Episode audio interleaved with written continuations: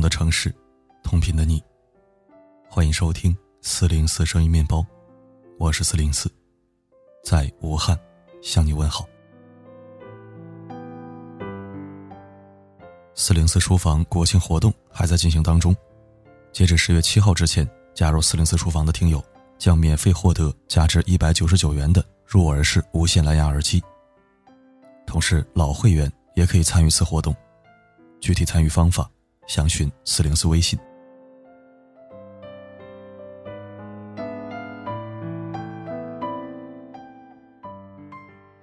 前两天。一个年薪一百七十万的程序员在线征婚，原以为会一呼百应，结果评论区彻底翻车。先来看看这位程序员的自我介绍：八六年生人，皖北人士，身高一米七，体重六十五千克，北京九八五毕业，有京沪，目前在阿里 P 八，年收入算上股票有一百七十万左右，北院有房。还有新买的特拉斯汽车。父母在农村打工务农，将来会跟姐姐一起养老。这样一看，确实算是个条件不错的男生呢。男生态度也挺诚恳。我勉强算个凤凰男吧。前些年内心有点自卑，错过了不少好女孩，当时觉得配不上人家，现在其实绰绰有余了。而他对女生的要求。听起来也不是特别过分。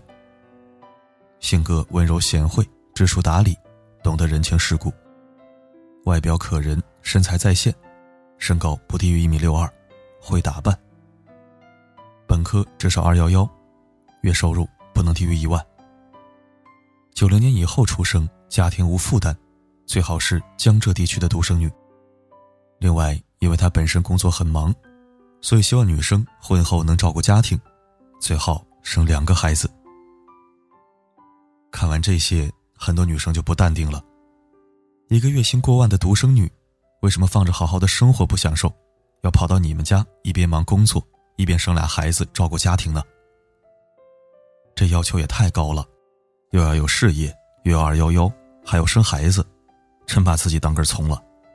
父母务农没有养老保险，这万一生病了，是个无底洞啊！月薪一万的女生，瞧不上年薪百万的男生，真的是因为女生太势利吗？我想并不是。因为从帖子的内容来看，男生的年薪百万背后的代价是很大的。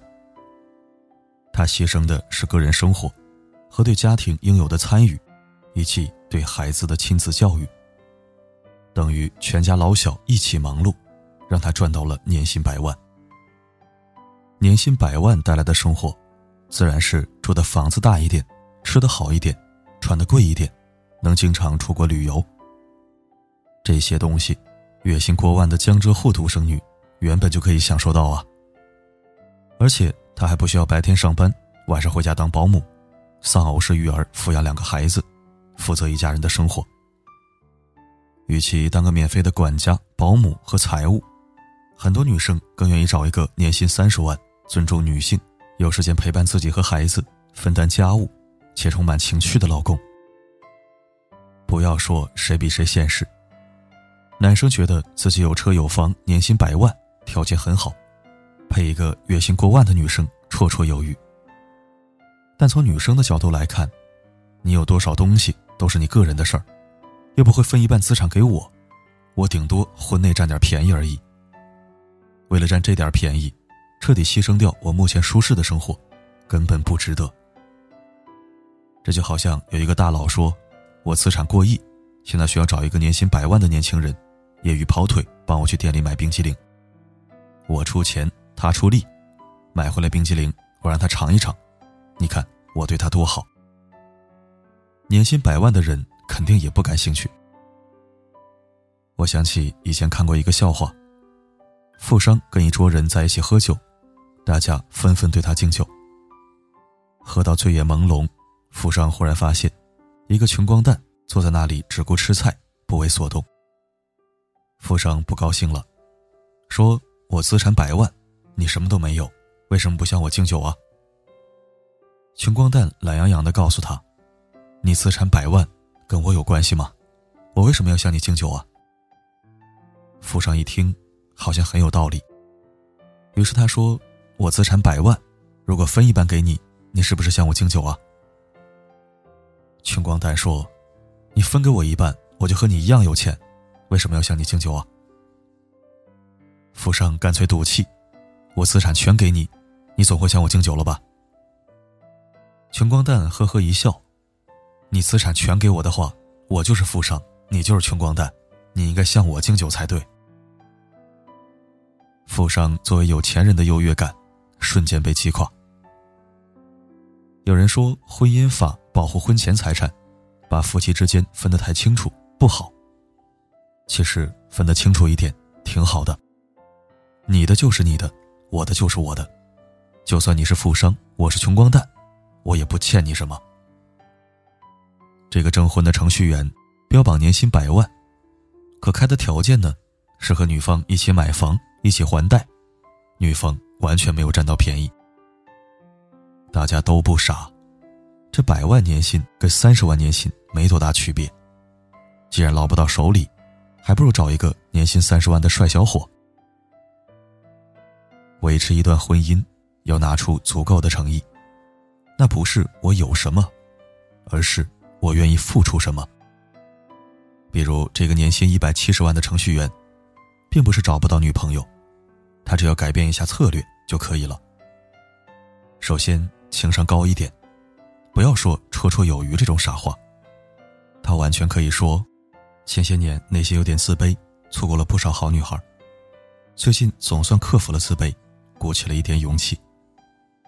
有谦逊，有礼貌，看起来很温柔的样子。然后稍稍改变一下目标，不要瞄准月薪过万的江浙沪独生女。月薪过万的江浙沪独生女，不愁吃喝和养老，根本不会太看重经济条件。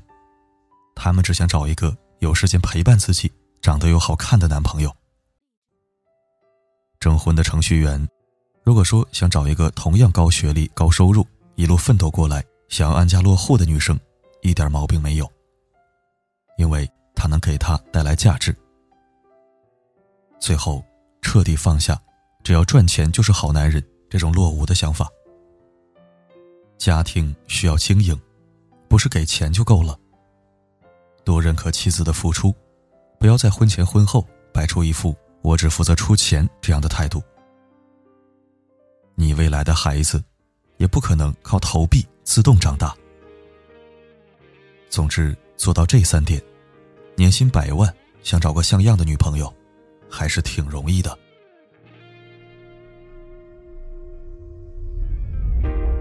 当爱变成了折磨